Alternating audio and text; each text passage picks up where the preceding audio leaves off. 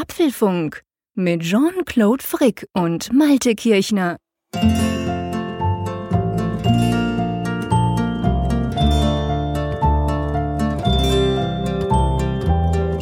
Jean-Claude, es ist schon wieder Mittwoch.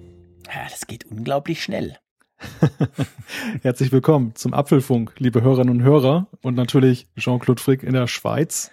Hallo Malte. Mein Name ist Malte Kirchner und ja, wir haben wieder einige spannende Themen. Es geht jetzt ja doch so ein bisschen auf das Apple-Event zu, das natürlich noch gar nicht offiziell angekündigt ist, aber jeder weiß ja, im September wird es was geben. Das ist so wie die Bescherung zu Weihnachten. Und äh, darüber wollen wir heute ein bisschen reden, aber wir haben auch ein Thema, das ja auch so ein bisschen damit zusammenhängt, macOS Sierra. Äh, wir haben das ja bislang so ein bisschen noch umschifft. Ähm, es gibt da ja mittlerweile auch, glaube ich, die sechste Beta-Version. Und ich war mal so mutig, ich habe das installiert. Der Jean-Claude ist ja schon länger mit an Bord. Da wollen wir heute mal drüber sprechen. Außerdem das iPhone 7, du hast es schon angesprochen, es wird kommen, so viel ist klar. Wir wissen ja auch schon sonst, oder wir meinen zu wissen, dass wir schon fast alles wissen. Was wir noch nicht genau wissen, ist der Termin, aber da kristallisiert sich in letzter Zeit so ein ganz bestimmter Termin raus. Da werden wir drüber sprechen. Äh, und dann, wie alle Woche wieder, könnte man genau. sagen, schon, ich glaube schon seit vier oder seit mindestens drei Folgen ist es so, dass immer, wir nehmen das ja am Mittwochabend jeweils auf, immer am Tag vorher kommt eine neue Beta von iOS 10, so auch dieses Mal. Diesmal war es am Dienstag der Fall. Am Dienstag ist iOS 10 Beta 6 aufgeschlagen. Da werden wir kurz drüber sprechen. Auch da gibt es einiges zu sagen. Und dann haben wir natürlich, ihr wundert euch sicher nicht, wir haben noch ein bisschen Feedback, oder?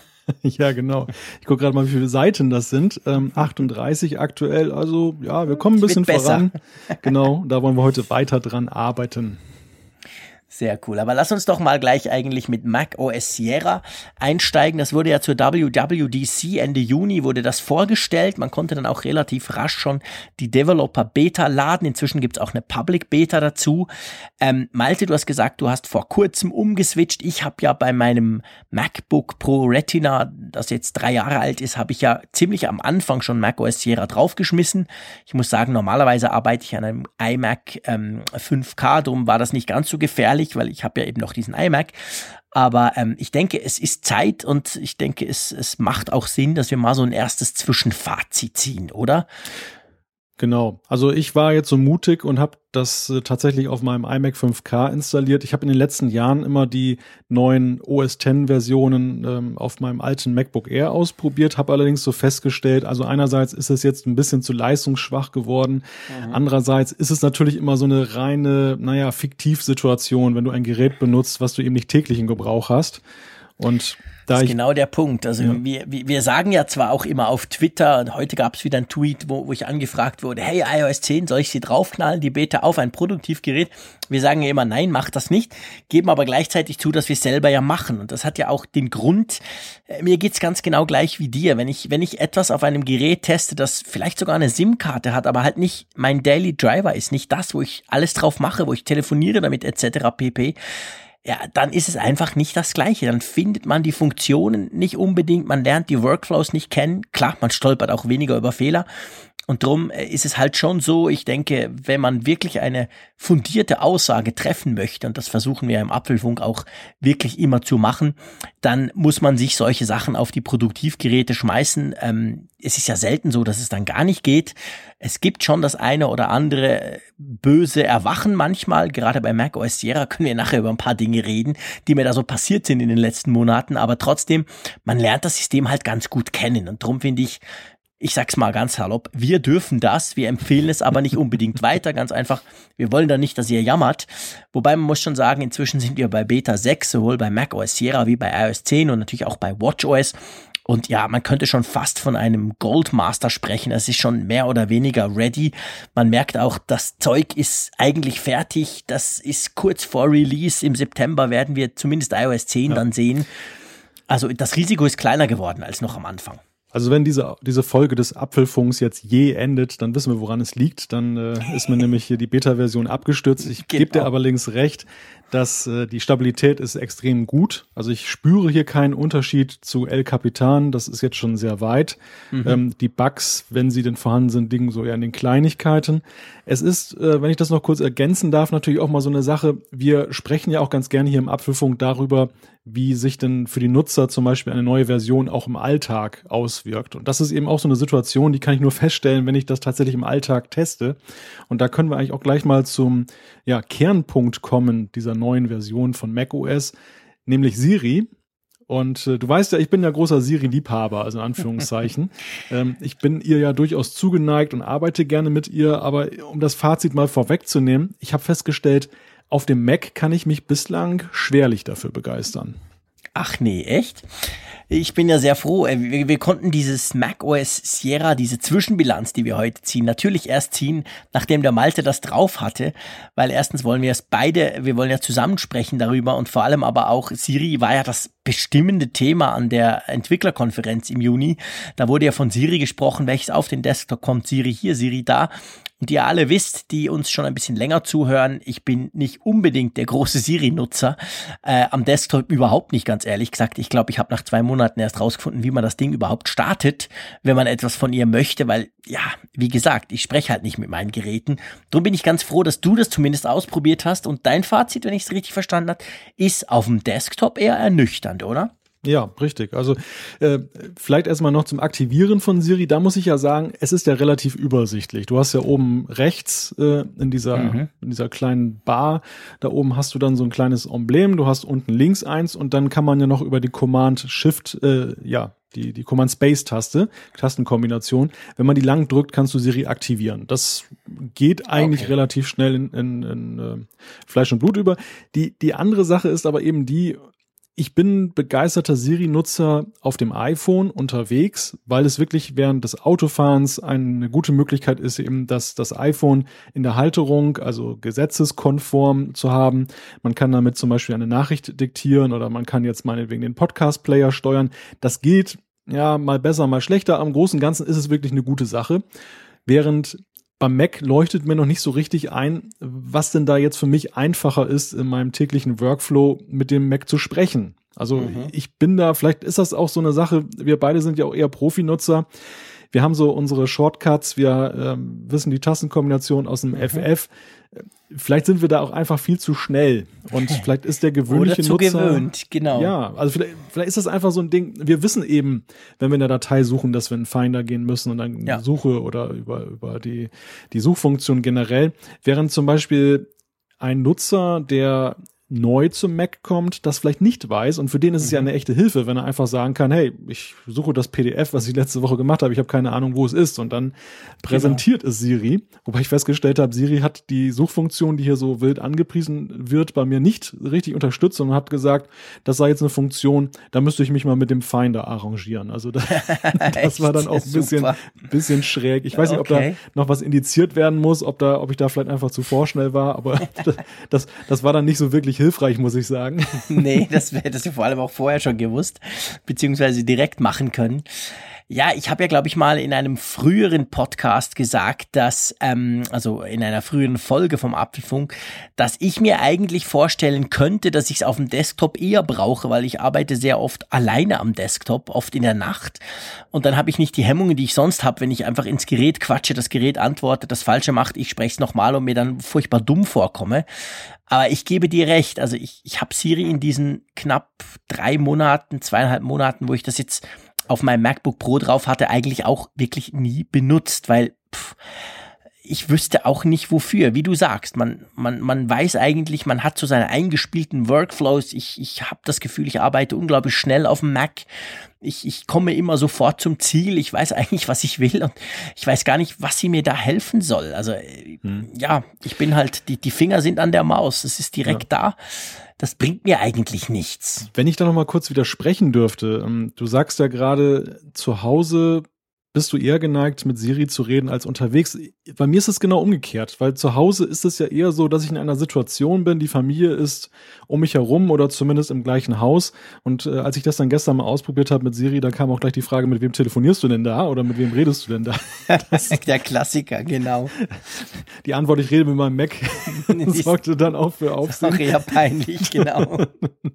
Auf jeden Fall, ähm, beim iPhone ist es ja so, ich benutze das vor, vorwiegend im Auto und das okay. ist ja eigentlich eine Situation, wo ich wirklich alleine bin. Also es ist jetzt nicht so, du Stimmt. darfst es nicht so vorstellen, dass ich durch die Fußgängerzone laufe und da mit meinem iPhone äh, rede. Doch, so weit das ist es Gott sei Dank noch nicht. nee, das stimmt natürlich. Ich, ich fahre sehr wenig Auto und wenn ich Auto fahre, habe ich meistens die Kids dabei. Also ich fahre praktisch nur Privatauto und geschäftlich mache ich immer alles mit dem Zug.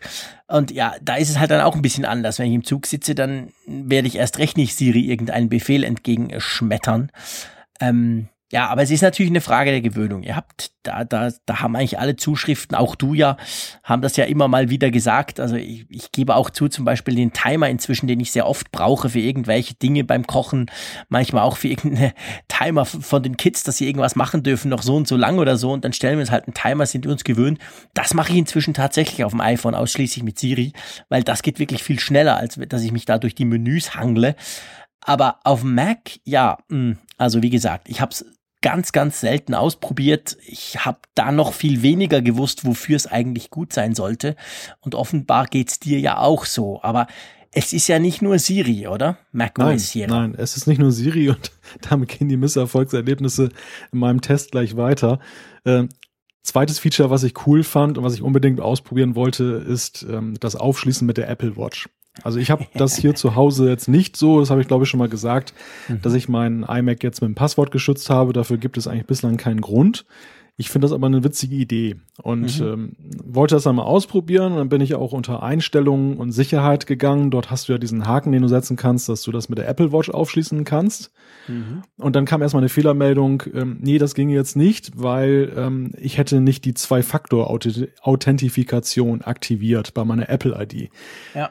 Äh, das ist eine ganz witzige Geschichte äh, vor dem Hintergrund, dass ich die, na sag ich mal, nach meinem Dafürhalten eigentlich aktiviert hatte, aber es gibt tatsächlich bei Apple wird differenziert zwischen der sogenannten Two-Step Authentification und der Two-Factor Authentification. Aha. Äh, äh, kennst du das Thema? Ja, klar. Es ist absolut, absolut idiotisch. Ich muss es einfach so sagen. Ja. Versteht kein Mensch. Vielleicht ganz kurz zusammengefasst. Also grundsätzlich bei praktisch allen Diensten heißt das ja Zwei-Faktor-Authentifizierung. Die Idee ist, du loggst dich ein mit deinem Username, Passwort und danach kriegst du halt entweder per App oder per SMS oder wie auch immer, kriegst du halt noch einen zusätzlichen Code.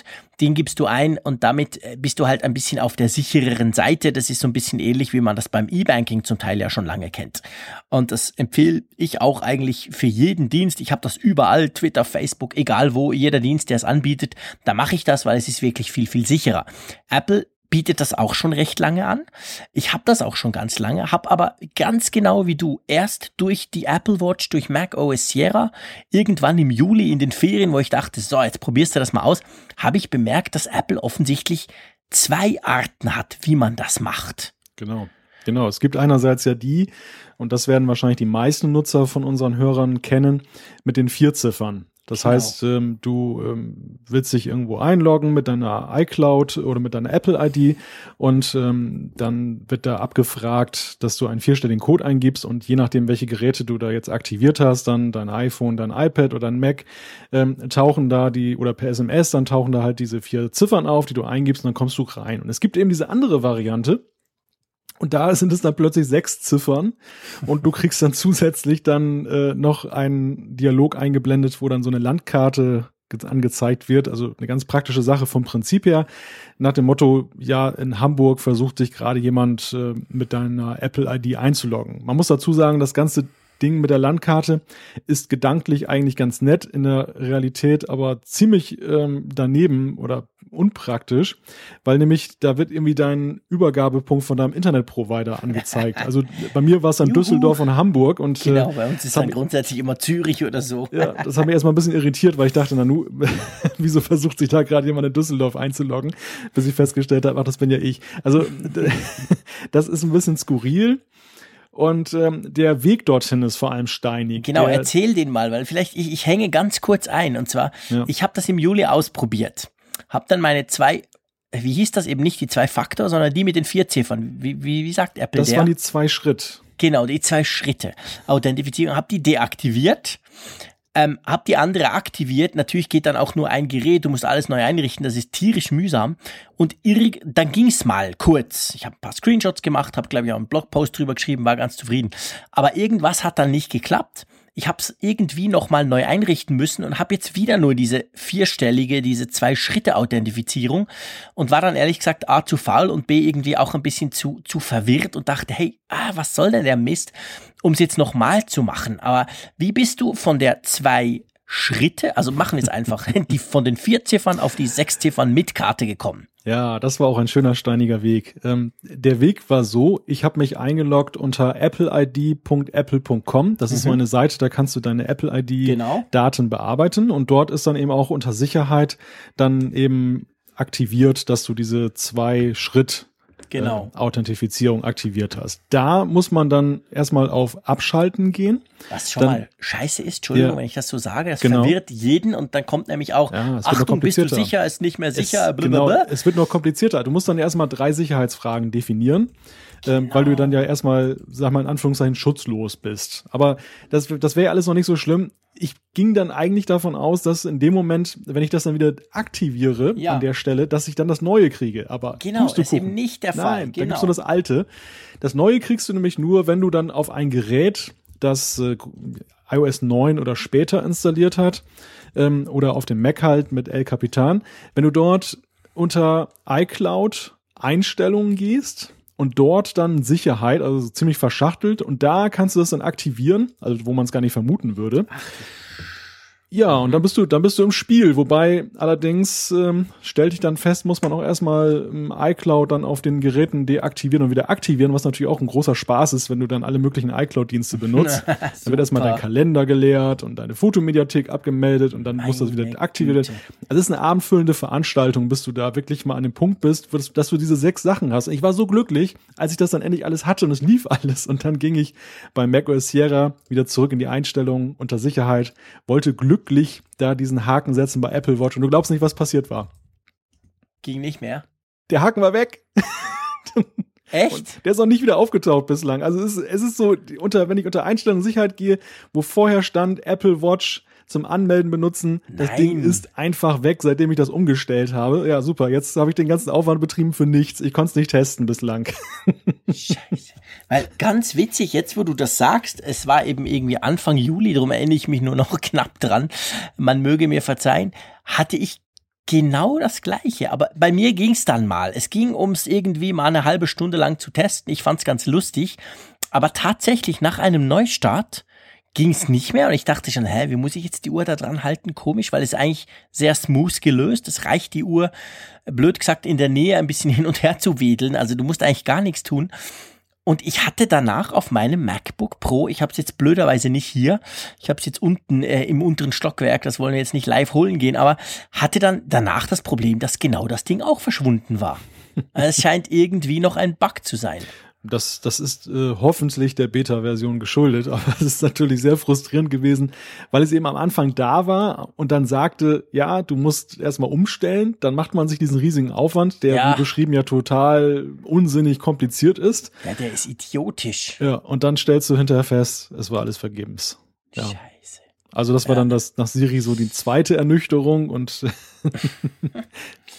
Ja, kommen wir zu Nummer drei, äh, wenn du nicht noch was hinzufügen möchtest zu dem Punkt. Nee, nee, und ich glaube, der, der Punkt, der ist, der ist absurd genug, den lassen wir mal so.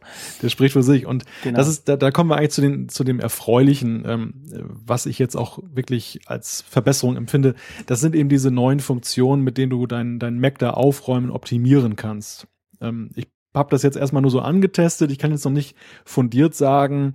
Ähm, ich habe noch nicht mal die ganze Festplatte komplett aufgeräumt. Ich finde zunächst einmal gut, dass es diese Funktion gibt und sie sind eigentlich auch sehr übersichtlich gestaltet, dass du eben gucken kann, kannst, wo sind deine riesigen Dateien, wo, wo hast du irgendwelchen Anführungszeichen Quatsch gespeichert, den äh, irgendwelche iOS-Backups, die schon mhm. überflüssig sind, wo du vorher ja in iTunes gehen musstest und Einstellungen und, und über drei Ecken. Mhm. Das haben sie wirklich wesentlich vereinfacht und das ist echt eine gute Sache, um dann eben Festplattenplatz dann freizuschaufeln. Ich meine, ich habe jetzt keine Not, deshalb war das für mich kein Druckthema.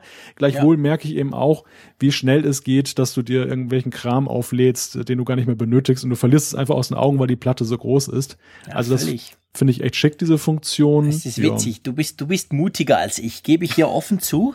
Der Schweizer hat sich nicht getraut. Genau diese Funktion habe ich ja auch gesehen. Ich habe es ja auf meinem MacBook Pro gemacht und das hat zwar eine 500 Giga Platte, aber die ist irgendwie auch mehr oder weniger voll und äh, also eine SSD.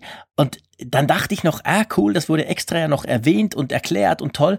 Das Problem war, ich sag's dir ganz ehrlich, das ist so eine typische Apple-Funktion. Du drückst einfach auf, hey, kümmere dich, räume auf, cool, und dann sagt er dir irgendwie, juhu, super, ich habe irgendwie 45 Gigabyte freigeschaufelt aber du hast keine Ahnung, wie, wo, was. Und ich habe mich einfach nicht getraut, weil ich dachte, ja, was macht er dann? Wo schiebt er was hin? Hm. Was löscht er mir? Ähm, ich habe mich tatsächlich nicht getraut. Aber du hm. hast, du hast diesen Knopf gedrückt. Ja, also die Automatik habe ich jetzt noch nicht aktiviert, sondern ich, ich habe mir, okay. ich habe mir erstmal die Analysefunktion da aufgerufen, die dir okay. anzeigt, da und da hast du zum Beispiel in deinem Download-Ordner so ein Riesending. Also ja. da, das ist eigentlich für Apple erfreulich transparent. Es ist jetzt nicht so eine Vollautomatik, dass es da nur an und aus gibt und ähm, okay. ja, dann brauchst du Gottvertrauen, dass das Ding irgendwie nicht da dann Ja, so hatte ich ein bisschen den Eindruck, genau, genau. Ja, nee, so, so ist es nicht. Man, das, okay, das, okay. das, das stellt sich eigentlich, ich glaube, da, da ist man bei Apple sich auch im Klaren, ähm, dass das die Akzeptanz einer solchen Funktion nicht gerade erhöhen würde bei vielen Nutzern. Genau. Ähm, interessant für mich aber jetzt nicht so relevant ist auch noch die Funktion, die ja auch auf der WWDC vorgestellt wurde, dass du eben ähm, in der iCloud, auf iCloud Drive dann deinen Desktop da synchronisieren kannst. Also dass du, ähm, weil ja der, die meisten Nutzer eben auf dem Desktop alles ablegen, ich gehöre selber auch dazu, ähm, mhm. wenn sie mit mehreren Macs arbeiten, mal wieder feststellen, ach Mist, die Datei habe ich jetzt vergessen, meinen iCloud Drive oder in die Dropbox zu, zu packen und jetzt liegt die da auf dem Schreibtisch und ähm, ja, hier grätscht dann quasi Apple ein und synchronisiert das automatisch, dass du den Schreibtisch überall synchron hast.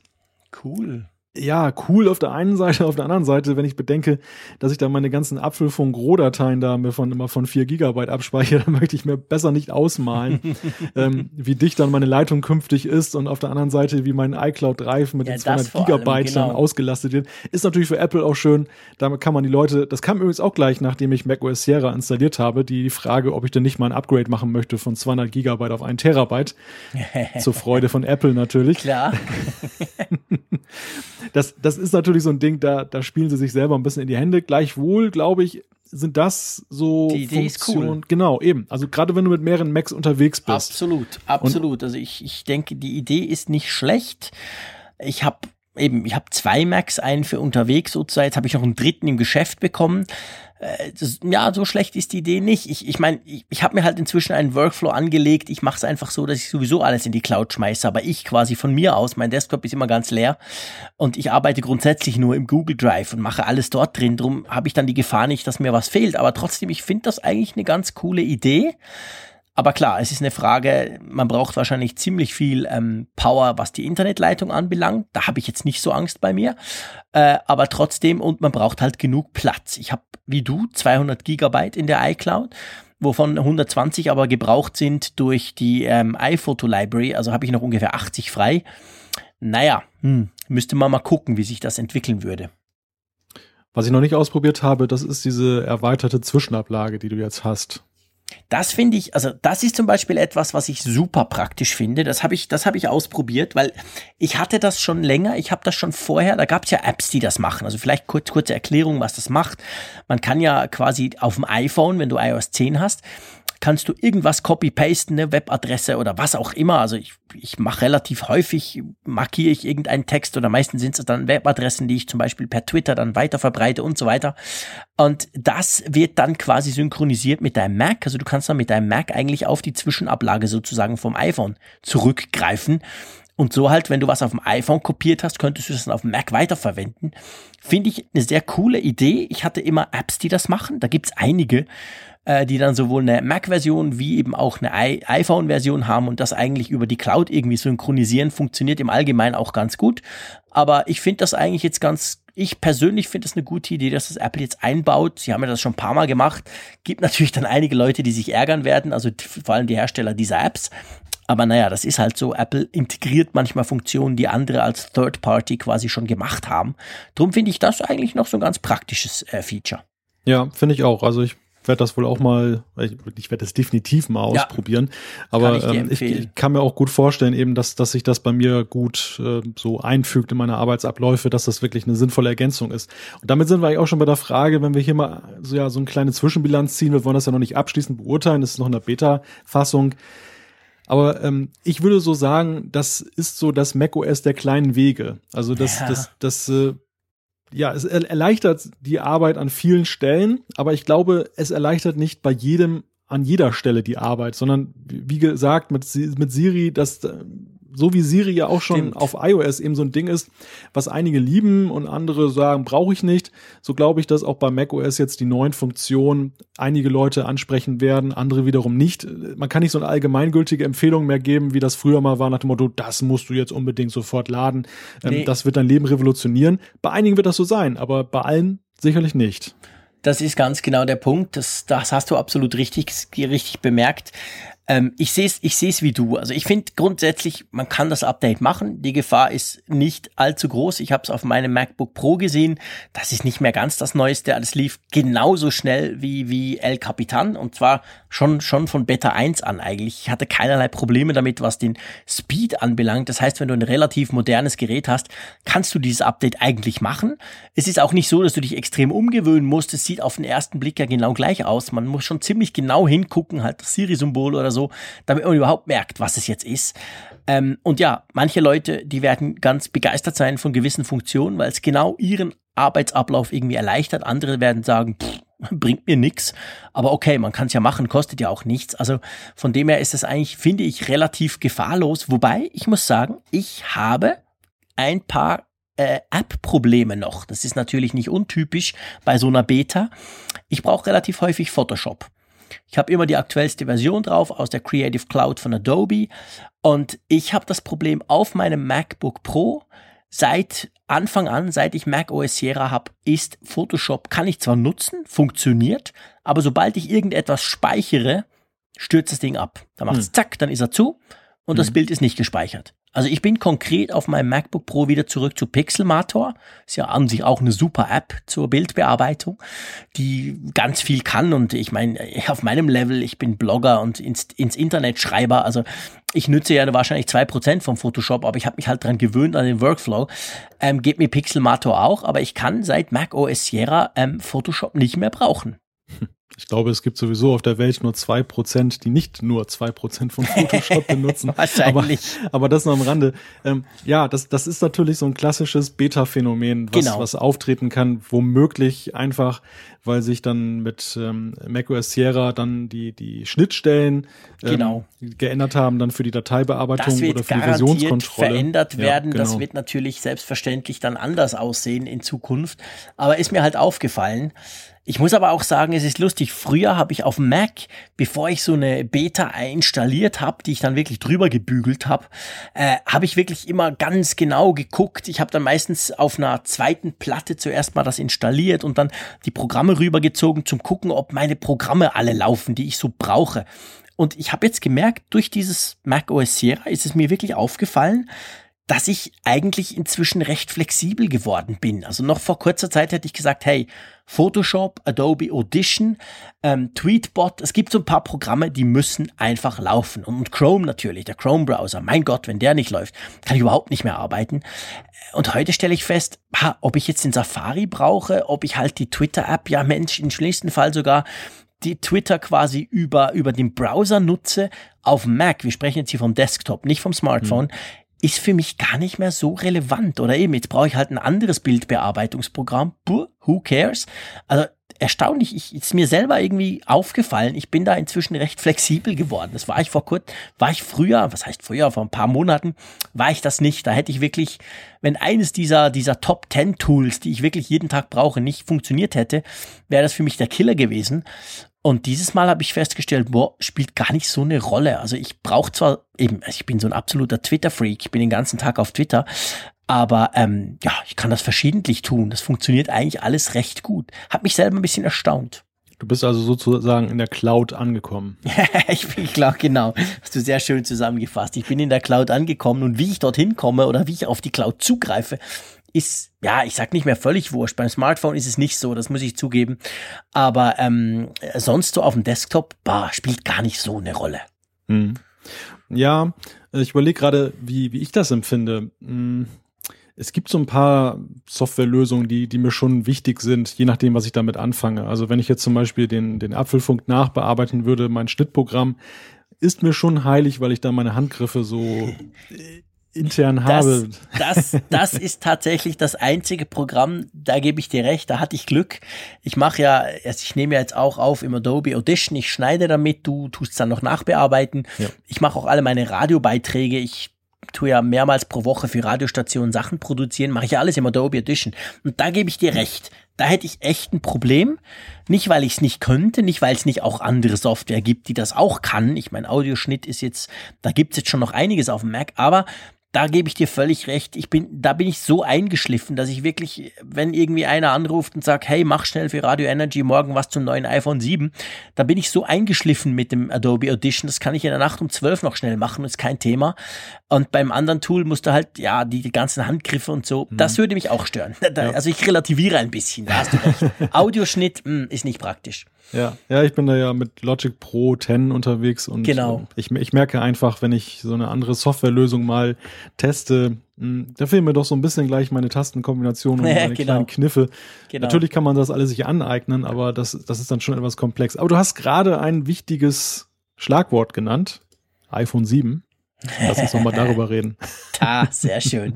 Wunderbare Überleitung, Malte. Ja, das iPhone 7, also ich meine, es wird kommen, das wissen wir schon lange. Es wird im September kommen, auch das wissen wir schon lange. Wir wissen ja inzwischen, wir glauben zu wissen, dass wir auch ziemlich genau wissen, was es denn so beinhalten wird. Sprich, kein Kopfhöreranschluss, Dual-Kamera, mehr oder weniger gleiches Design, vielleicht ein bisschen anderen ähm, Touch, also den Home-Button. Aber so alles in allem. Was wir bis jetzt nicht wissen, ist, ähm, wann denn das Teil wirklich vorgestellt wird. Und da geistert ja seit so ein paar Tagen, geistert in den amerikanischen Blogs, ich glaube, der Business Insider oder so hat das zuerst mal aufgegriffen, geistert ja der 7. September herum. Und es ist lustig, ich dachte bis jetzt so, ja, pff, 7. September, okay, könnte auch der 12. sein. Ich meine, das sind halt so Zahlen, die dann immer rumgereicht werden. Heute hat mich jetzt ein Journalistenkollege darauf angesprochen, gesagt, hey, aber 7. September, überlege mal, iPhone 7, 7. September. Und ich gebe zu, ich bin für solche Dinge offensichtlich nicht empfänglich, ist mir noch gar nicht aufgefallen. Aber meinst du, Apple macht sowas, dass sie quasi das iPhone 7 am 7. September vorstellen? Ja, Apple hat ja einen gewissen Febel für Symbolik. Genau. Das zeigen ja auch mal die Einladungen, die ja auch mal andeuten oder immer ist vielleicht übertrieben, aber zumindest häufig andeuten, in welche Richtung es gehen könnte. Und wenn man nachher das Event gesehen hat oder die das Produkt kennt, dann dann erkennt man eben auch den Sinn in der Einladung. Also die die sieben, wenn das gerade so passt, dass der Wochentag richtig ist, ähm, dass es so in die Vermarktungsstrategie ähm, mhm. für das ja entscheidende Geschäft reinpasst. Wenn man das jetzt nicht nutzen würde, dann das wäre für Apple natürlich untypisch und da das jetzt alles mhm. so gut passt halte ich den siebten auch für durchaus plausibel. Ja. Es ist ein Mittwoch und das würde ja nicht so schlecht passen. Meistens, oft ist es so, so, am Freitag kann man dann vorbestellen, zehn Tage später kann man es in den ersten Ländern schon kaufen. Also würde eigentlich alles ganz gut passen. Ja. Ja, definitiv. Wobei, du hast ja gerade angesprochen, wir wissen schon so vieles darüber. Wir wissen ja eigentlich vor allem, was es nicht hat. Also zum Beispiel jetzt dann den Lautsprecher, den Laut äh, Kopfhöreranschluss. genau. Ähm, ja, äh, ist das alles, ist die Frage. Also wird es das iPhone des, des Verzichts sein oder, oder hat es dann auch noch äh, irgendetwas ganz Spannendes zu bieten, von dem wir bislang noch keine Ahnung haben? Ich bin da sehr gespannt, weil bislang erscheint mir das alles noch so ein bisschen naja, schwammig zu sein. Ähm. Ja, es ist schwammig, da, da, da hast du völlig recht. Also äh, klar ist noch gar nichts. Aber auf der anderen Seite muss ich sagen, ich fürchte so ein bisschen, weil ganz ehrlich gesagt, ein anderer Home-Button, eine verbesserte Kamera, mehr oder weniger gleiches Design und kein Kopfhöreranschluss ist jetzt nicht unbedingt das Dream Package, das ich mir wünschen würde vom iPhone. Andererseits, wir haben ja schon oft drüber gesprochen, nächstes Jahr ist ja das große, sagenumwobene zehnjährige iPhone-Jubiläum, wo man ja schon länger munkelt, dass Apple dann da ganz was Großes aus dem Sack zaubert ich könnte mir schon vorstellen, dass das iPhone 7, also das diesjährige, tatsächlich so, ja, viele vom gleichen, vieles, ein paar Dinge verzichtet, aber im Großen und Ganzen mehr oder weniger das gleiche bietet. Das erscheint mir nicht so unplausibel, auch wenn ich mir wünschen würde, es wäre nicht so. Apple genehmigt sich dann gewissermaßen ein schlechtes äh, Geschäftsjahr, damit man nächstes Jahr richtig feiern kann. Äh, ja, also ich meine, ob sie das natürlich quasi genau aus dem Grund wirklich machen, das weiß ich nicht so recht, ja. aber es kann schon sein, dass das nochmal eine Evolution gibt. Ich mhm. meine, an und für sich sind wir in einem Jahr, wir sind ja in einem, in einem Un, also wir sind ja wieder in einem äh, in einem Jahr, wo, wo, also in einem, wo es ein großes Update geben müsste an und für sich. Wir erinnern uns, das Sechser, das Fünfer, das Vierer etc. Also das, die S-Versionen sind ja immer die, die eigentlich nur innen getauscht werden. Also eigentlich wäre es so ein Jahr und äh, das sind ja auch die Jahre, wenn man zurückrechnet, wann das iPhone rauskam, wo dann eben viele Leute auch quasi ähm, ihre Zwei-Jahres-Verträge erneuern. Also das ist schon ein wichtiger Termin an und für sich, wo dann eben zum, meistens mehr iPhones verkauft werden als dann vom, vom Modell S das Jahr später. Ich weiß nicht, ob Apple das dieses Jahr tatsächlich wirklich unterbricht und das so macht, aber wenn sie es machen, machen sie es wahrscheinlich nicht nur wegen diesem 10-Jahres-Jubiläum, sondern es kann schon sein, dass die halt das ganz große, völlig überarbeitete iPhone quasi, dass das noch ein bisschen länger braucht und das dann halt gerade so passt auf das 10-Jahres-Jubiläum. Aber ich denke nicht unbedingt, dass sie jetzt Features noch mal ein Jahr zurückhalten. Das kann man sich in diesem Markt eigentlich nicht erlauben. Hm. Aber na gut, ich, pff, wir werden ja. sehen. Ja, sehe ich auch so. Also ich glaube, so, so weit treiben sie es mit der Symbolik dann doch nicht, dass sie Nein. in Kauf nehmen, ähm, irgendwas jetzt ein Jahr zurückzuhalten, zumal das ja auch Fall. eine unsichere Wette auf die Zukunft ist. Was, was ist denn, wenn jetzt der Konkurrent das dann herausbringt und heimst dann die Lorbeeren ein? Ja, oder, nee, das geht gar nicht. Es ist nächstes Jahr gar kein Thema mehr und man hat das jetzt aufwendig entwickelt. Das wird sicherlich nicht so sein. Auf der anderen Seite ist es eben so, ähm, Apple Steve Jobs hat ja diesen, diesen, diese Aussage geprägt, uh, to focus means to say no. Also sich auf etwas zu konzentrieren mhm. bedeutet eben Nein zu sagen. Und vielleicht ähm, ist es einfach auch so, dass Apple trotz dieses Zwei-Jahres-Zyklus jetzt an einem Punkt gelangt ist, wo man sagt, das vorhandene Design des, des iPhones ist noch zweckmäßig, solange wir jetzt nicht dann irgendwie das große nächste Killer-Feature haben, den gebogenen Bildschirm oder was, äh, brauchen wir eigentlich jetzt nicht, äh, ja, um des Designs willen das ändern, sondern irgendwo hat ja jede Designänderung auch mal mit der Funktionalität oder mit irgendwelchen Attributen, die es wird dünner, es wird leichter und so weiter, eine, eine, einen Zusammenhang ergeben. Und vielleicht ist das für dieses Jahr einfach jetzt nicht ja, gegeben, dass man eigentlich, mhm. jetzt nicht das Feature hat und nächstes Jahr und die Entwicklung, sage ich mal, die, die Dinge, die ja diskutiert werden, die da kommen könnten für nächstes Jahr, das sind ja schon größere Kaliber, die du eben nicht binnen eines Jahres mal eben raushaust, sondern ja. das, das sind so Sachen, die äh, größere Entwicklungszyklen mehrere Jahre benötigen. Ja, genau. Das würde dann eben passen in den ganzen Zeitplan quasi. Und ähm, auf der anderen Seite muss man schon ganz klar sagen, ich muss das jetzt mal hier so konstatieren. Also Apple hat ja mit dem iPhone ganz generell eigentlich die letzten acht Jahre, würde ich mal sagen, designtechnisch ähm, eigentlich das Design der Smartphones dominiert. Alle Smartphones haben sich in irgendeiner Form an diesem iPhone ausgerichtet, äh, kamen auch ungefähr so, so ähnlich raus. Und wenn man jetzt so guckt, also ich habe aktuell gerade Samsung Galaxy Note 7 da und muss schon sagen, designtechnisch, wenn man sich das anschaut, dann stellt man fest, dass Samsung so vor eineinhalb Jahren begonnen hat, eine ganz eigene einfach eine eigene Linie zu fahren an Apple vorbei. Man kann jetzt sagen, okay, so viel Glas und dieser Curved Screen, aber das ist eine ganz eigene Design, ähm, Designsprache, die die Samsung da aufgebaut hat, die mindestens auf Augenhöhe ist von Apple. Ich finde sogar eigentlich, wenn ich die Geräte nebeneinander lege, mein iPhone 6s Plus und dann eben zum Beispiel dieses Note 7, dann wirkt das Note 7 irgendwie frischer, moderner, neuer. Und das iPhone 6S sieht halt, ja, sieht halt aus wie ein iPhone. Also ich denke schon, es wäre eigen, Apple ist gut beraten dran, wenn sie nächstes Jahr dieses Design mal wirklich in irgendeiner Form radikal umstellen, neu machen, wie auch immer. Ja. Weil ich meine, sorry, äh, nimm mal dein iPhone. Ich weiß, du hast auch ein 6S Plus. Hm.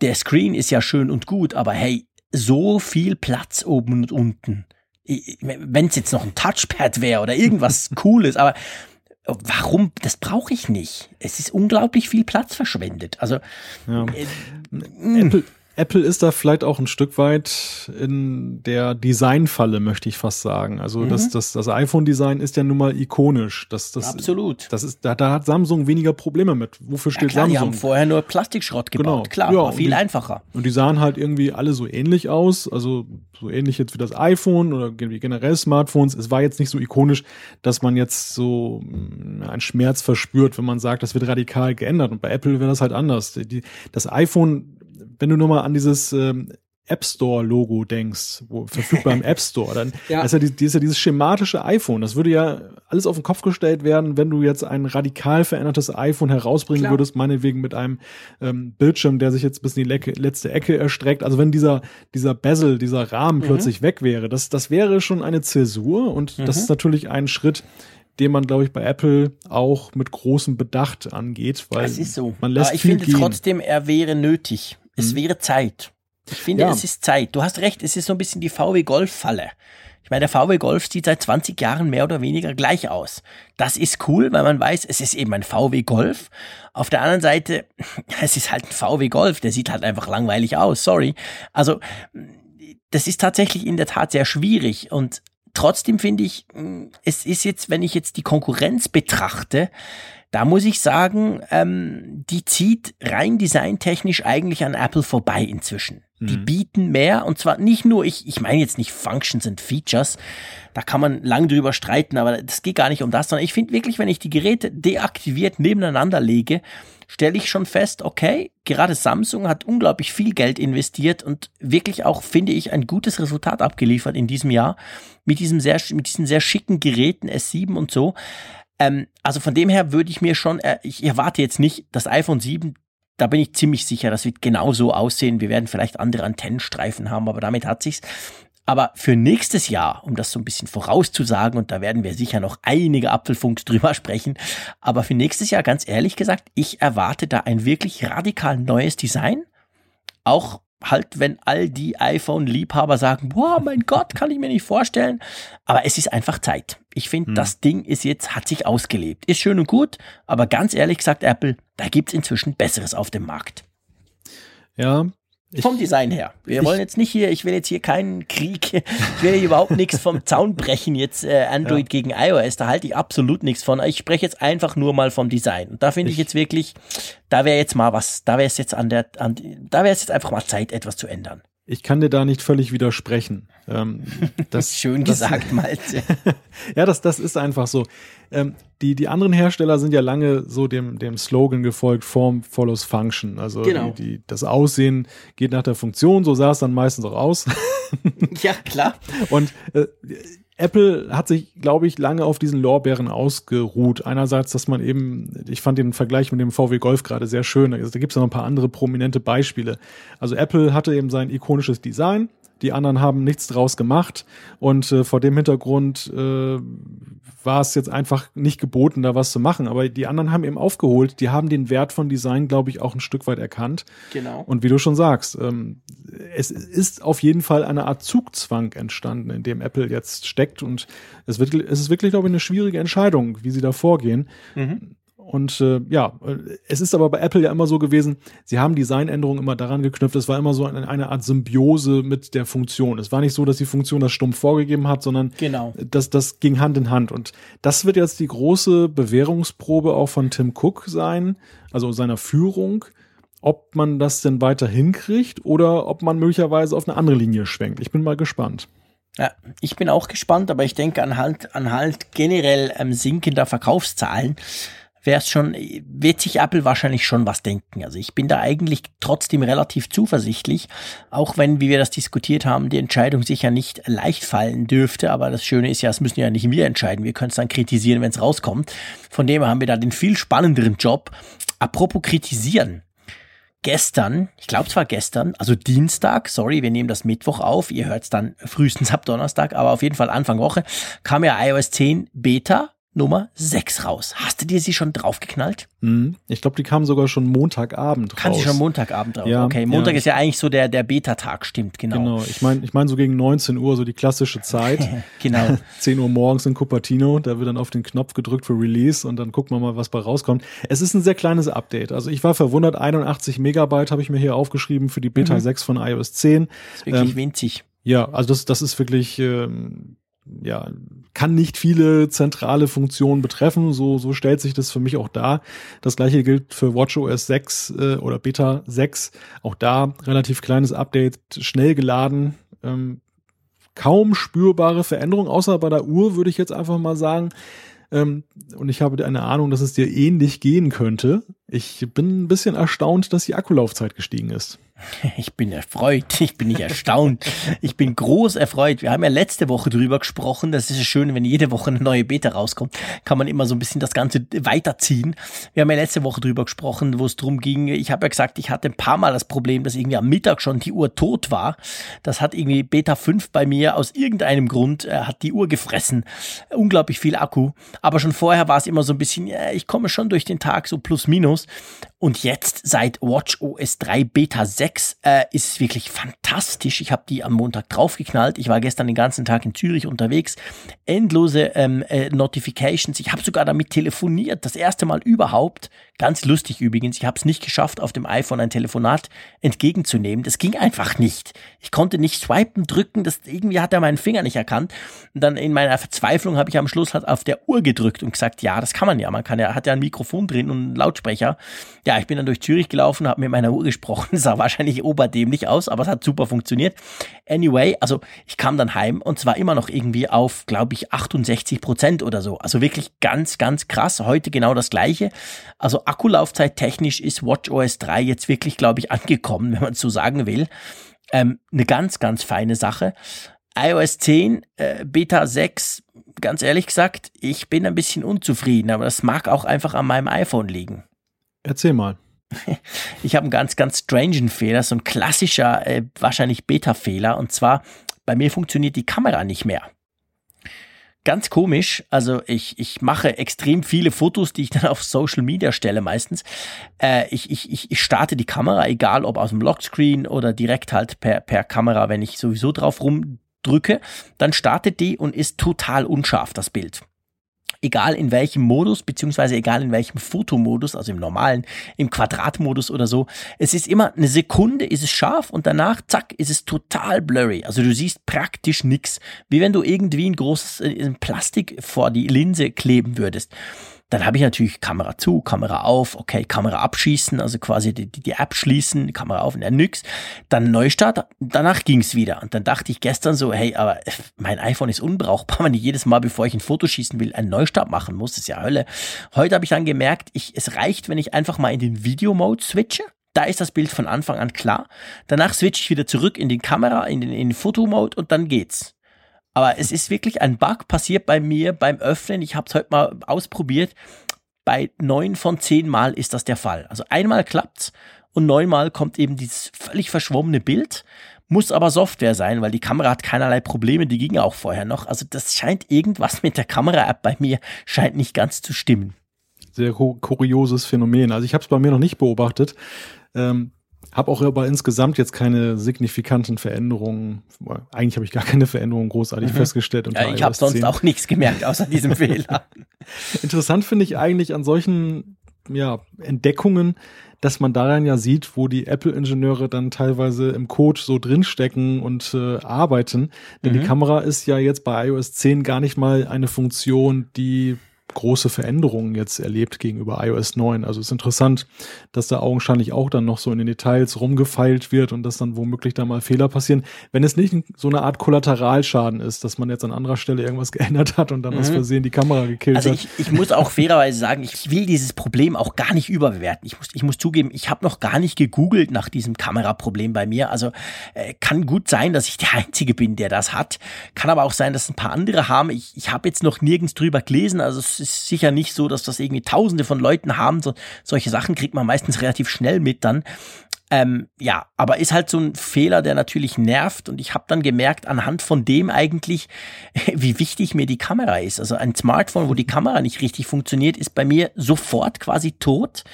Ähm, es ist schon so völlig normal bei mir, dass ich überall die Kamera anschmeiße und irgendwas fotografiere. Das fällt einem dann erst auf, wenn es nicht mehr sauber funktioniert. Wie ist das bei dir? Bist du auch so, die, du brauchst die Kamera auch viel, oder? Ja, die Kamera ist für mich ein ganz elementarer Part des ja. Smartphones. Äh, ich benutze sie zuweilen auch dann, um Fotos zu machen, dann eben für meinen Beruf, für die Zeitung. Und wenn die dann nicht funktionieren würde, wäre ich ganz schön aufgeschmissen.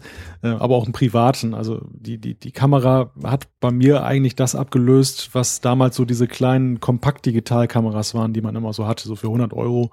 Ähm, Habe ich seit Jahren genau. nicht mehr. Und, und da ist das iPhone einfach die Wahl. Und wenn ich mir jetzt vorstelle, ich bin irgendwo unterwegs und ähm, würde mich damit abplagen müssen, dass das alles unscharf ist und nicht funktioniert. Katastrophe. Also das ja. ist wirklich so ein Ding, da kann man heute nicht mehr drauf verzichten. Ich glaube, das ist auch bei den allermeisten Nutzern eines Smartphones äh, ja eines der, der Kernfeatures. Wahrscheinlich noch mehr als Telefonie heutzutage schon.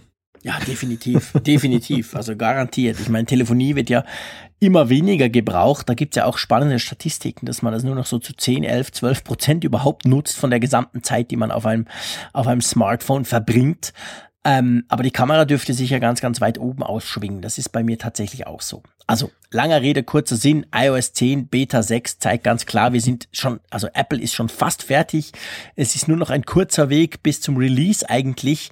Nicht nur zeitlich, sondern auch von den Features her diesen Fehler jetzt mal außen vor klassen. Da wissen wir nicht, ob nur, nur ich den habe oder nicht. Aber ich denke, ähm, iOS 10 ist bereit. Da kommt nichts mehr Neues rein. Da wird, glaube ich, auch nichts mehr rausgeschmissen noch, was jetzt dabei ist. Man kann sagen, das ist mehr oder weniger ähm, bereit zur Auslieferung. Und mhm. ja, nach der Vorstellung vom iPhone 7 dürfte das ja dann mal irgendwann als Download angeboten werden. Lass uns noch mal kurz eine Wette abschließen. Wird es nächste Woche wieder eine neue Beta-Version geben?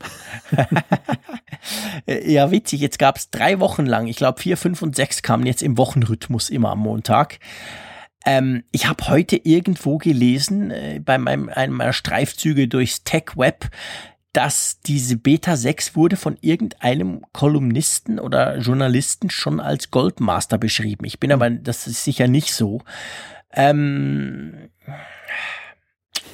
eigentlich habe ich so aus dem Bauch rausgefühlt, nein, hm? gib nicht noch mal eine. Gib dann in zwei Wochen noch mal eine und die ist hm. dann vielleicht wirklich Goldmaster. Wie siehst du das? Ja, könnte ich mir Hältst auch vorstellen. Nicht gegen. Nein, ja, äh, bei 81 Megabyte habe ich den Eindruck, das ist jetzt wirklich schon so der letzte Feinschliff, der da gemacht mhm. wird. Und ähm, nicht auszuschließen, dass der Golden Master nochmal das ein oder andere enthält, wo man nochmal ein bisschen tiefer gehender Hand anlegt, also dass, dass der dann nochmal größer ist. Aber möglich, ja. äh, ich würde auch sagen, ich würde mich wundern, wenn wir jetzt Montag nochmal wieder eine Beta-Version draufschaufeln müssen. Ich ja. bin, bin, auch nicht traurig, wenn ich jetzt mal Beta frei habe eine Woche. Das ist ja doch immer eine ganz schöne ja. Installiererei mittlerweile, auch gerade wenn man die Watch dann immer aktualisieren muss.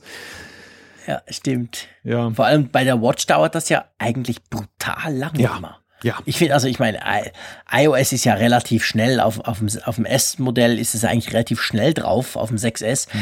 Aber, aber die Watch, das dauert immer ewig.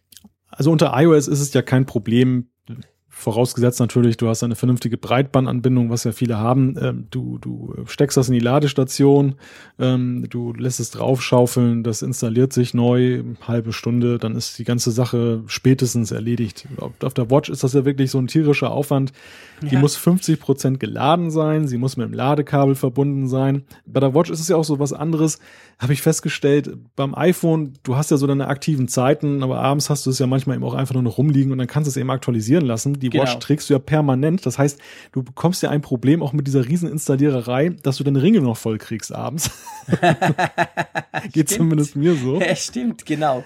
Also da kriege ich meine Stehminuten gar nicht dann zusammen, dann die zwölf, weil ähm, alleine diese Installation da eine Stunde mit sich selbst beschäftigt ist und das ist natürlich dann ärgerlich. Ich, ich verstehe. Sehr cool. Ja, das sind, das sind Probleme der ersten Welt, aber das, das ist schon, ähm, für mich ein bisschen unerklärlich, warum eigentlich auch jetzt so ein kleines Update, wie das jetzt geladen wurde, so lange installieren muss auf der Watch. Also, dass du, wenn du da, sag ich mal, die, die Komplettinstallation machst mit so einem 1 Gigabyte Download-File, dass das auf so einer kleinen Elektronik da natürlich eine gewisse Zeit braucht, länger auch als auf dem iPhone. nachvollziehbar. Das ist aber so ein kleines Diff-Update da von was weiß ich, paar Megabyte. Ähm, ja, ich fürchte einfach, dieser, ja. dieser S1-Chip ist einfach unglaublich schwachbrüstig. Ich weiß nicht, ob es daran liegt, aber ich, ich habe das so, das so, die Erklärung, die ich mir selber immer gebe, wenn ich auf das Ding starre, auf diesen Kreis, der da langsam voll wird und denke, boah, das ist ja krass, was macht der? Da, da ist halt nicht so viel Power drin, finde ich.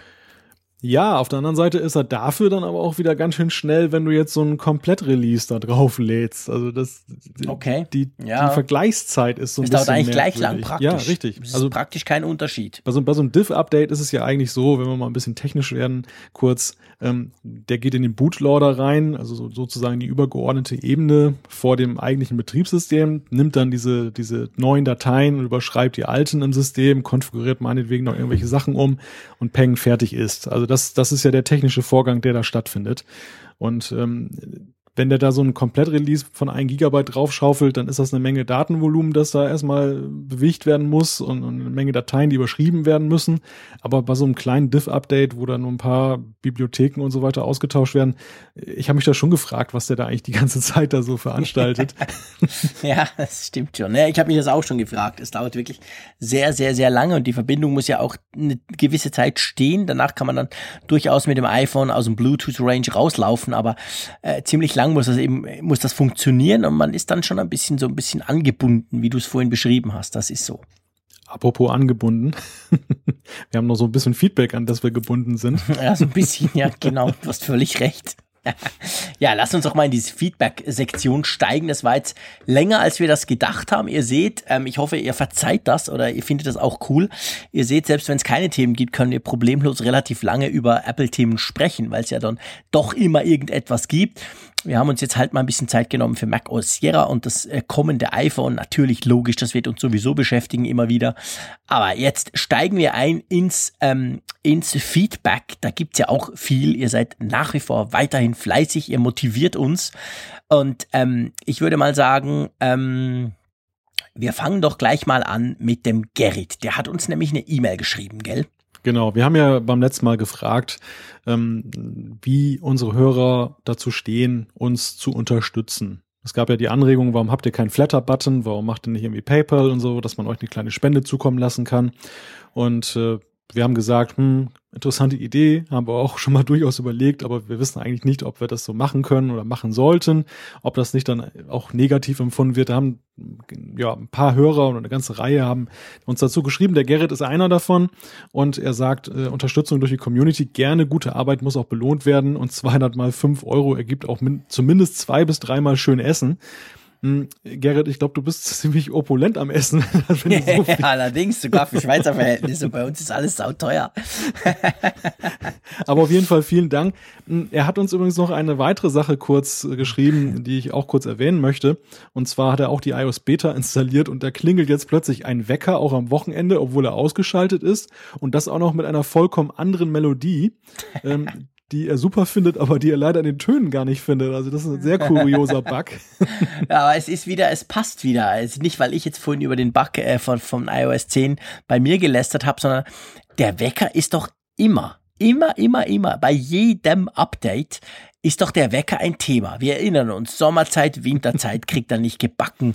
Er, er klingelt oder er klingelt eben nicht. Also der Wecker scheint irgendwie, habe ich manchmal den Eindruck, beim iPhone das größte Softwareproblem zu sein, weil der funktioniert nie richtig, wenn irgendwas Neues kommt. Ganz, ganz komisch, oder? Sozusagen ein Weckruf für Apple. Ja, aber wirklich, also wir, wir, es gab ja, ich meine, das ging ja schon durch die Medien. Äh, der iPhone-Wecker hat verpennt nach der Zeitumstellung. Millionen Leute haben eine Stunde länger geschlafen und so weiter. Also das ist in dem Sinn nichts Neues. Ich habe das Problem nicht. Ich brauche nämlich den äh, iPhone-Wecker natürlich auch. Äh, der funktioniert bei mir gut. Der ist sogar eingestellt auf Montag, Dienstag, äh, Freitag und so. Also ich mache da so verschiedene Pläne. Klappt alles bestens. Aber ja, ähm, Gerrit, ich kann dir eigentlich nur empfehlen, warte mal bis zum Final Release Und ähm, ich meine, wenn es am Wochenende klingelt, das ist ja echt übel. Das ja, finde ich ganz, ganz böse. Das ist wirklich ein fieser Bug, ja. ja das ist ein echt fieser Bug. Ähm, ja, ich glaube, man kann da nicht allzu viel tun. Also es gab natürlich damals, als diese Probleme mit der ganzen Zeitumstellung waren, gab es dann so den Tipp, ja, Ländereinstellungen überprüfen, vielleicht sogar mal Netzwerkeinstellungen zurücksetzen und so weiter. Aber ganz ehrlich gesagt, oftmals kam dann sogar ein Update von Apple, welches den, das Weckerproblem behoben hat. Sie haben es dann zwar nie zugegeben, aber es war dann dann genau so. Äh, von dem her, vielleicht kommt nächste Woche doch eine ganz, wenn nächste Woche eine ganz kleine Beta kommt, dann ist es für einen Garrett, damit der Wecker danach wieder funktioniert. genau. Und die Melodie wieder verschwindet. Genau. Ich husch mal ganz schnell durch die weiteren Zuschriften zu dem Klar. Thema. Wir wollen uns da gar nicht so lange aufhalten. Michael hat auch noch geschrieben, er be bevorzugt Flatter, weil das ein EU-Unternehmen ist und ein innovatives Start-up. Ähm, das sollte nicht vom Markt verschwinden, schreibt er. Der Milfmuff hat über Twitter geschrieben, er ist für, auch für einen Flatter-Button. Kommt ihm nicht komisch vor, er findet das positiv, wir haben es verdient. Und der Darky hat über Twitter geschrieben, würde auch eine PayPal-Spendemöglichkeit begrüßen. Also ähm, unterm Strich kann man sagen. noch beides. Genau, wir haben viel Zuspruch bekommen. Keiner hat gesagt, lasst es. Ich finde das unmöglich von euch. Vor dem Hintergrund würde ich sagen, Jean-Claude, ja, wir überlegen mal, wie wir das realisieren. Genau. wir überlegen, wie wir das machen und genau. bauen das dann bei uns ein. Das nächste Thema ist auch ein großes. Ähm, wir beide das haben uns, glaube ich, ein bisschen unbeliebt Feedback. gemacht. Ja. genau, das hat ganz viel Feedback. Da geht es nämlich um die, ähm, um die Podcast-App. Ihr erinnert euch, im letzten ähm, Apfelfunk haben wir ja äh, waren wir ja etwas böse zu Apples eingebauter Podcast-App. Ich habe, glaube ich, ziemlich salopp gesagt, ja, die braucht man doch nicht. Was soll der Mist? Die kann sowieso nichts. Und wir haben uns doch, doch einige Zuschriften bekommen, die eigentlich so ein bisschen das Gegenteil beweisen, beziehungsweise die durchaus einen, äh, sage ich mal, ähm, Use Case, um es mal englisch zu sagen, also einen Einsatzzweck dieser Apple Podcast App ähm, brauchen äh, beziehungsweise beschreiben. Zum Beispiel der Stefan, der hat eine E-Mail geschrieben und sagt, ich finde Apples Podcast App auch Schrott. Okay, haben wir auch gesagt.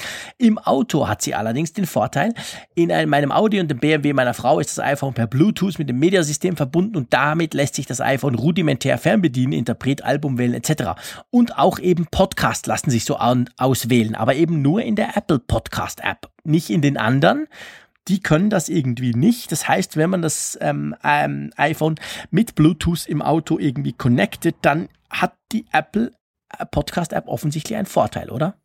Ja, augenscheinlich ist sie wegen ihrer direkten Integrationen das Mittel der Wahl gezwungenermaßen sozusagen. Bei CarPlay weiß ich, dass zum Beispiel Overcast von Marco Arment auch zur Verfügung steht. Das ist einer der ganz wenigen App-Entwickler, die äh, von Apple dabei unterstützt wurden oder die das Go gekriegt haben, auch für CarPlay eine App anzubieten. Mhm.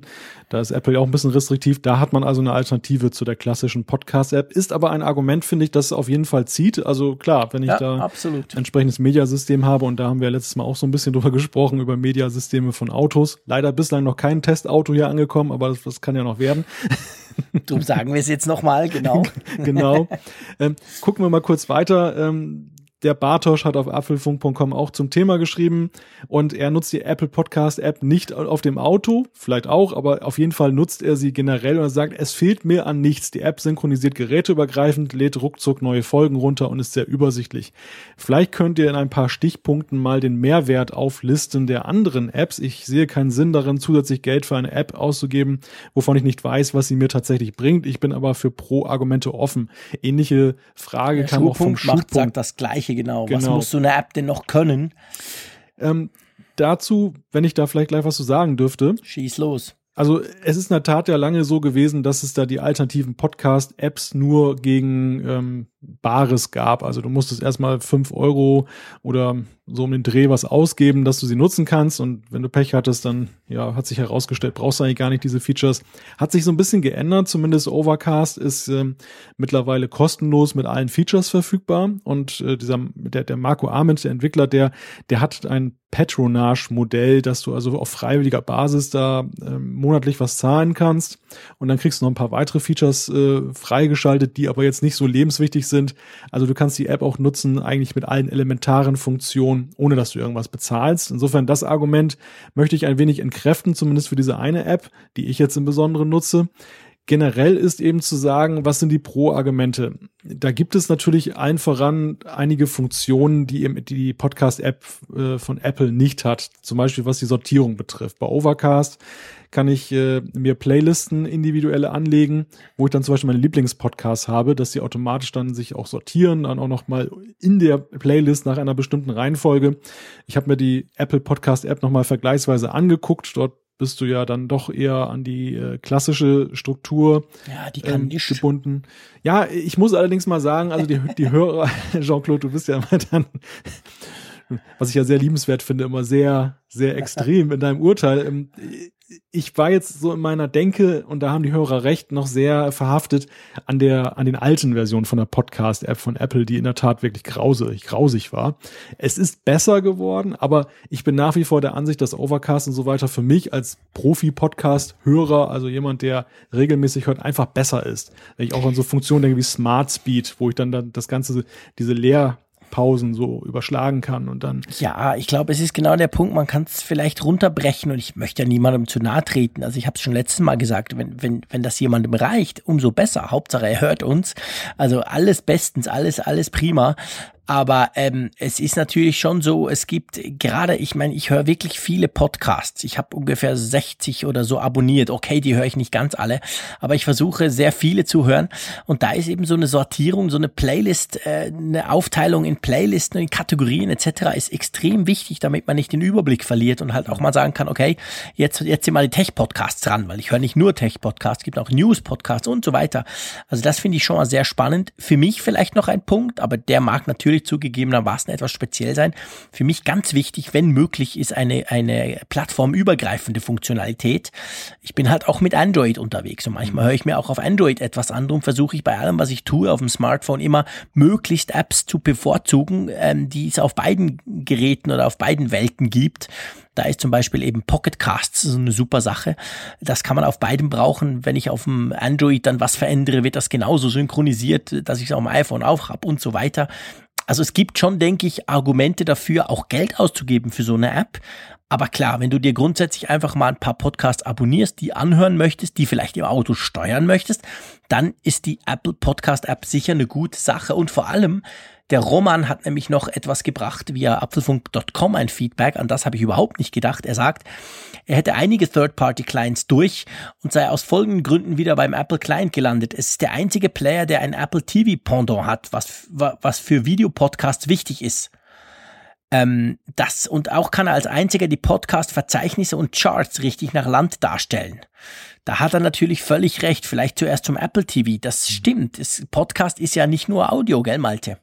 Ja, ja, richtig. Und auch das andere Argument äh, zieht natürlich, Jean-Claude, du musst jetzt vielleicht gleich mal die Ohren zuhalten. Es gibt nämlich noch ein weiteres Argument, das dafür spricht, dass möglichst viele Apfelfunkhörer die Apple Podcast App nutzen. Äh, und das ist nämlich nach meinem Dafürhalten, weil Roman das angesprochen hat mit dem Verzeichnis. Ich glaube, dass Apple bei seiner Chartberechnung für die Podcasts auch die Daten zugrunde legt, äh, die seine eigene Podcast-App oder ihre eigene Podcast-App ähm, bereitstellt. Also Jungs, vergesst alles, was wir gesagt haben. Löscht den ganzen Mist nur noch mit der Apple Podcast hört. Den Apfelfunk genau. hören, bitte. Weg mit Castro, weg ja, gut, mit Downcast. Wir, sind auch so relativ gut platziert, zum Glück. Danke, dass ihr uns immer so fleißig hört. Ähm, aber das stimmt natürlich. Also ich zum Beispiel, ich oute mich jetzt mal hier ganz öffentlich. Ähm, ich bin ja super, super happy mit dem Apfelfunk und auch super, super happy, wie hoch oben in diesen Charts wir immer sehen. Ja, ich gebe zu, das gefällt mir. Und ich, ich brauche die äh, Podcast-App tatsächlich eigentlich nur für das. Ich öffne sie zu mal gucken, wo ist denn wieder der Apfelfunk?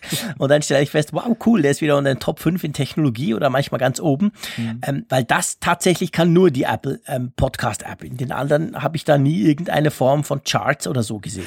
Das, das ist bei mir auch so ein Kuriosum. Es gibt ja diese Siri-App-Empfehlung basierend darauf, was du mhm. häufig aufrufst. Und ich bin ja hier nun hier derjenige, der nun auch ein Plädoyer für andere Podcast-Apps äh, gehalten hat und gleichzeitig unter meinen Top 4 ist dann auch die Podcast-App von Apple und ich benutze sie gar nicht zum Hören, ja.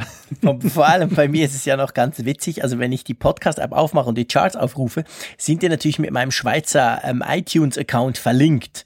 Und da sind die zwar auch gut platziert, aber ganz ehrlich gesagt, in Deutschland sind die viel besser platziert. Und wenn ich die deutschen Charts gucken möchte, müsste ich mich auf meinem iPhone quasi in meinem ähm, App Store-Konto ausloggen, in meinem iTunes-Konto ausloggen und dann mit meinem Deutschen. Ich habe auch ein deutsches iTunes-Konto, wieder einloggen etc. Und darum habe ich noch einen alten iPod.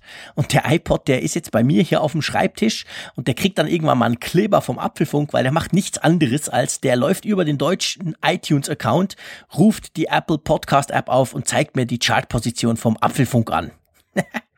Das Einzige, wofür ich den alten iPod noch brauche. Sehr schön. Ja, also machen wir einen Haken unter das Thema Apple Podcast App. Wir haben verstanden. Ähm es gibt Vorteile und wir wollten genau. euch auf gar keinen Fall zu nahe treten. Ich, wir wollten ja nicht, dass ihr darauf verzichtet. Einfach aus unserer Sicht dachten wir uns, ah, so viel kann die halt nicht. Aber es ist schon so, sie wurde auch besser, muss man auch sagen, weil früher ganz am Anfang war sie wirklich brutal Schrott. Mhm. Hat auch sogar ganz viele Download-Fehler gemacht und wir hatten beim Geek Week Podcast früher das Problem, dass er wirklich unsere Charts völlig zerschossen hat, weil er irgendwie alles immer zehnmal runtergeladen hat. Das mag zwar schön sein, weil es ganz viele Downloads gab, aber es war natürlich dann vollkommen, ähm, vollkommen äh, weltfremd. Das ist alles behoben und auch die, das User UI wurde inzwischen viel besser. Also Apple hat schon auch Zeit und Geld in diese Podcast-App investiert. Ja. Von dem her braucht sie, wenn ihr wollt. Ich werde weiterhin Third-Party-Clients unterstützen.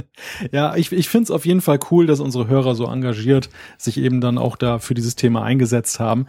Ähm, wir bekomme ja immer wieder zu lesen, ähm, Zuschriften dankenswerterweise, wo Leute sagen, ich, ich lerne noch was von euch, gut, dass ihr mir da den und den Tipp gegeben habt.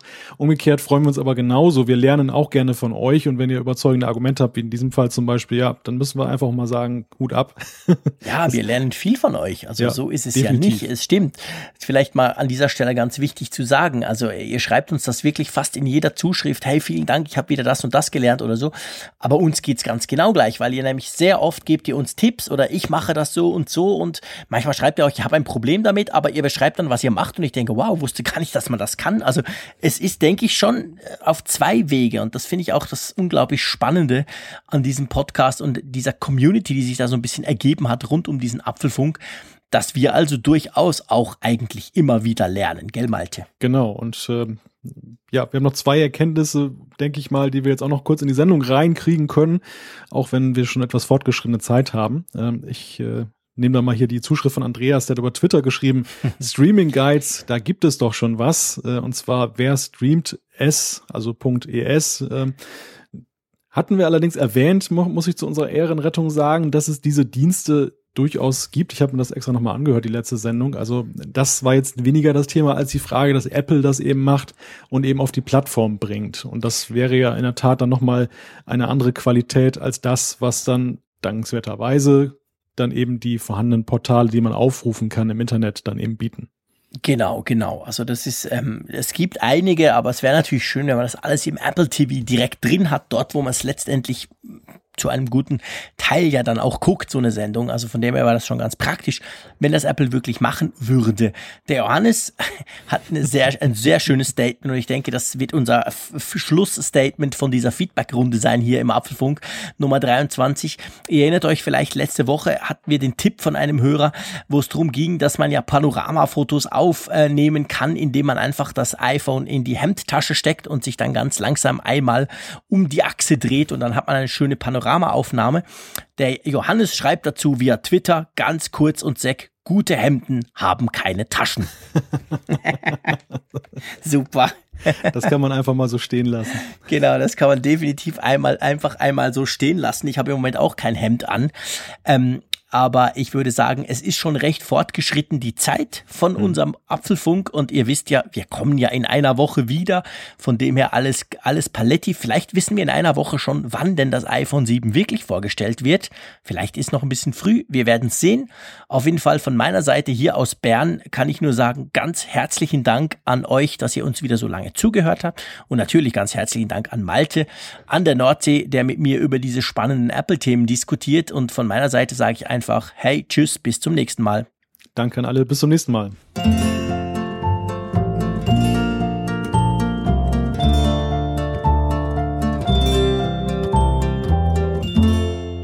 Apfelfunk, der Podcast über Apple-Themen. Mehr Infos unter www.apfelfunk.com.